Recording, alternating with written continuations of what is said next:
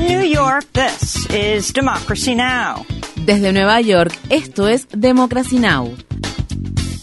Democracy Now! es un noticiero internacional de radio y televisión que se transmite desde Estados Unidos a través de Internet en democracynow.org.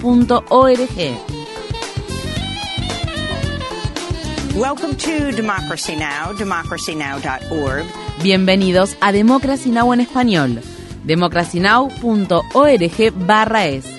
El informativo de Guerra y Paz con Amy Goodman.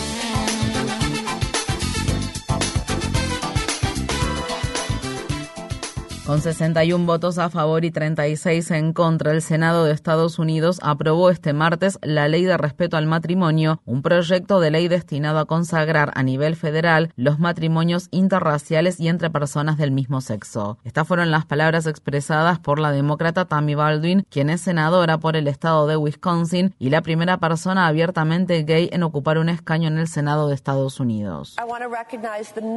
Quiero reconocer a las millones de parejas del mismo sexo e interraciales que por vivir como verdaderamente son y cambiar los corazones y las mentes de las personas de todo este país, realmente han hecho posible que esto suceda. Muchas de estas parejas del mismo sexo e interraciales tienen miedo.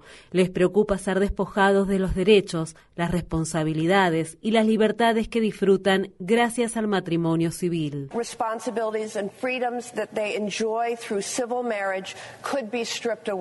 La ley no impediría que los estados prohíban el matrimonio entre personas del mismo sexo si la Corte Suprema de mayoría conservadora revocara el fallo del caso Obergefell contra Hodge, según el cual los estados deben reconocer el matrimonio homosexual, pero sí obligaría a esos estados a reconocer los matrimonios celebrados de otros estados. De los 12 republicanos que votaron a favor del proyecto de ley, la senadora de Wyoming, Cynthia Loomis, dijo que fue denigrada por apoyar la medida. El proyecto de ley ahora volverá a la Cámara de Representantes, que también se espera que lo apruebe, y luego se enviará al presidente Biden para que lo firme. La Cámara de Representantes de Estados Unidos votará este miércoles para imponer un acuerdo que bloquearía una huelga ferroviaria luego de que el presidente Biden advirtiera sobre las devastadoras consecuencias económicas que podría provocar dicha huelga. Cuatro de los doce sindicatos ferroviarios que representan a decenas de miles de trabajadores se han opuesto al acuerdo alcanzado en septiembre. Dicho acuerdo establecía un aumento salarial de casi un 25%, pero no abordaba problemáticas como la necesidad de días remunerados de ausencia por enfermedad y las agotadoras jornadas laborales. Los legisladores realizarán una votación aparte sobre una propuesta destinada a agregar siete días remunerados de ausencia por enfermedad al acuerdo, luego de que sindicatos y legisladores progresistas que se oponen a la imposición del acuerdo existente ejercieran presión para que se modificara. Los trabajadores ferroviarios piden 15 días de licencia remunerada. Estados Unidos anunció un nuevo paquete de ayuda para Ucrania por 53 millones de dólares para ayudar ayudar a Kiev a mantener su suministro de electricidad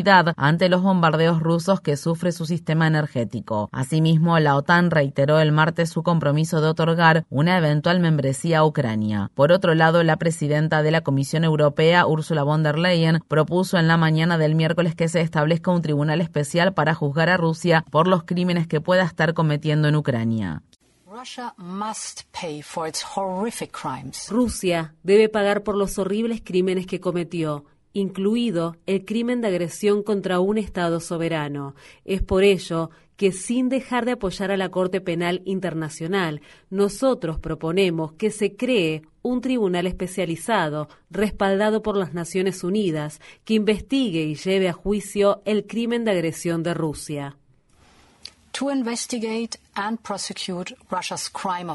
Kiev ha estado presionando a los organismos internacionales para que establezcan un tribunal para hacer rendir cuentas a Moscú por su invasión. Esto ocurre cuando el presidente ucraniano Volodymyr Zelensky advierte que las Fuerzas Armadas rusas están planeando algo en el sur de Ucrania al tiempo que intentan avanzar en esa zona del país. Las autoridades ucranianas dijeron que al menos cinco civiles murieron en los ataques que perpetraron los rusos en la región de Donetsk el martes. En Washington, D.C., un jurado federal con condenó al fundador del grupo extremista de derecha O Keepers, Stewart Rose, por conspiración sediciosa por haber organizado un plan para mantener al expresidente estadounidense Donald Trump en el poder tras las elecciones presidenciales de 2020, lo que resultó en la insurrección mortal del 6 de enero de 2021 en el Capitolio de Estados Unidos. Kelly Meggs, quien dirigió la delegación de O Keepers en Florida, también fue condenada por conspiración sediciosa. Rose y Meggs son las primeras personas en ser declaradas culpables en un juicio por conspiración sediciosa en más de tres décadas, un cargo que es punible con hasta 20 años de prisión. Otros tres insurrectos, Jessica Watkins, Kenneth Harrelson y Thomas Colwell, fueron declarados culpables de otros delitos graves. En noticias relacionadas, la cadena de noticias CNN informa que el ex asesor de Trump, Stephen Miller, se convirtió el martes en la primera persona conocida en testificar ante un gran jurado federal en relación a lo sucedido el 6 de enero de 2021, desde que el Departamento de Justicia nombró a un fiscal especial para que supervise las investigaciones relacionadas con Trump a principios de este mes. En más noticias sobre las elecciones de 2020, el juez federal de Washington, D.C., Emmett Sullivan, rechazó el lunes los argumentos de la defensa de Trump de tener inmunidad absoluta en una demanda que presentaron organizaciones de defensa de los derechos civiles, entre otros, por el intento de Trump de privar a los ciudadanos del derecho al voto. Mientras tanto, la Corte Suprema del Estado de Carolina del Sur ordenó al ex jefe de gabinete de la Casa Blanca, Mark Meadows, que testifique ante el gran jurado que investiga los esfuerzos de Trump para revocar el resultado de las elecciones presidenciales de 2020 en el estado de Georgia. Un funcionario catarí que supervisa la Copa Mundial de Fútbol de la FIFA ha dicho que el número de trabajadores migrantes que han muerto mientras trabajaban en proyectos relacionados con el torneo oscila entre 400 y 500. El comentario de Hassan Al-Tawadi, la máxima autoridad del Mundial de Qatar, se produjo durante una entrevista con el periodista británico Piers Morgan.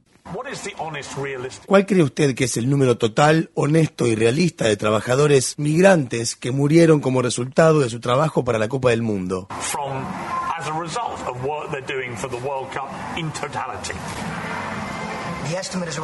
La estimación es de alrededor de 400, entre 400 y 500. No tengo el número exacto. Eso es algo que se está discutiendo.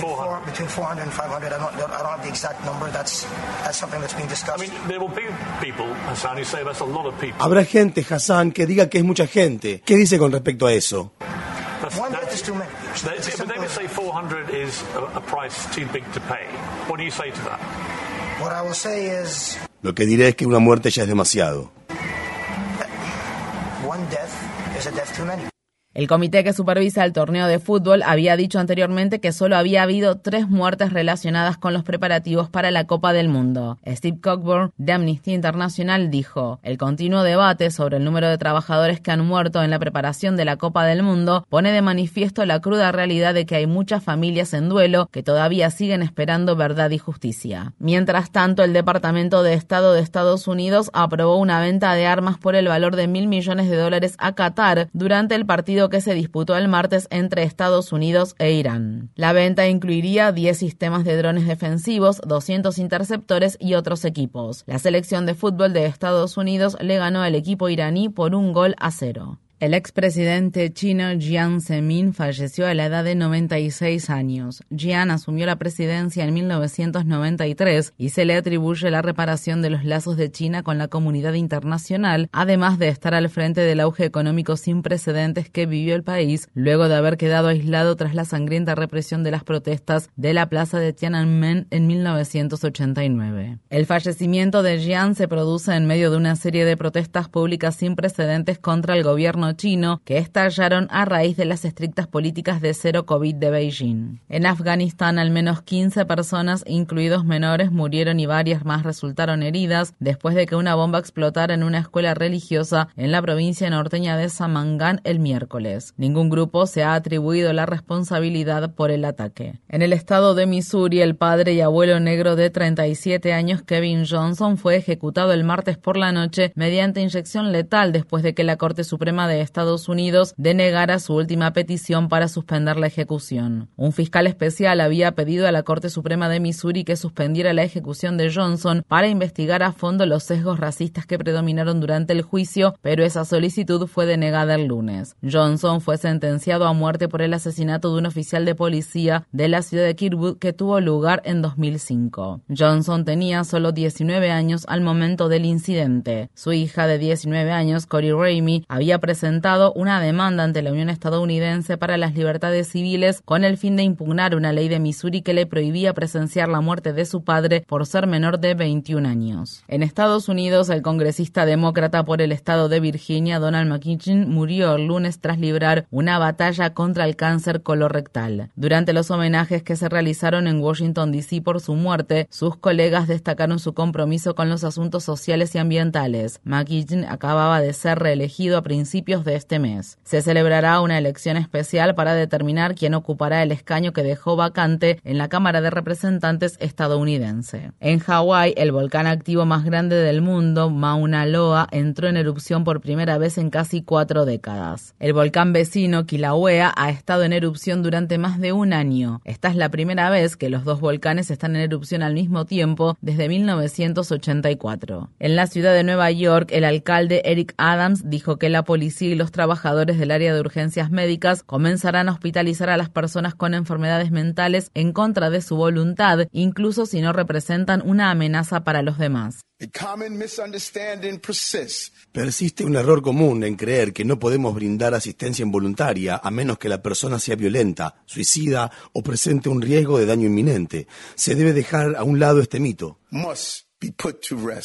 Las organizaciones de defensa de los derechos humanos condenaron rápidamente el anuncio. La Unión para las Libertades Civiles de Nueva York dijo, el intento del alcalde de usar la policía para controlar y eliminar de la vista a las personas sin hogar se asemeja a los intentos fallidos del ex alcalde Giuliani. Las autoridades prefieren reprimir a las personas sin techo antes que proporcionarles un plan real de viviendas, servicios o apoyos. En Puerto Rico, 16 municipios han presentado una demanda colectiva contra Chevron, ExxonMobil, Shell y otras corporaciones acusándolas de contribuir a la crisis del cambio climático al impulsar una multimillonaria y fraudulenta campaña publicitaria que minimizó los impactos catastróficos de los combustibles fósiles. La demanda también culpa a las grandes compañías petroleras por los miles de millones de dólares en daños que sufrió la isla tras una devastadora temporada de huracanes en 2017. Los huracanes Irma y María mataron a miles de personas y destruyeron infraestructura de vital importancia en Puerto Rico. Infórmate bien visita nuestra página web democracynow.org/es. Síguenos por las redes sociales de Facebook, Twitter, YouTube y SoundCloud por Democracy Now! es.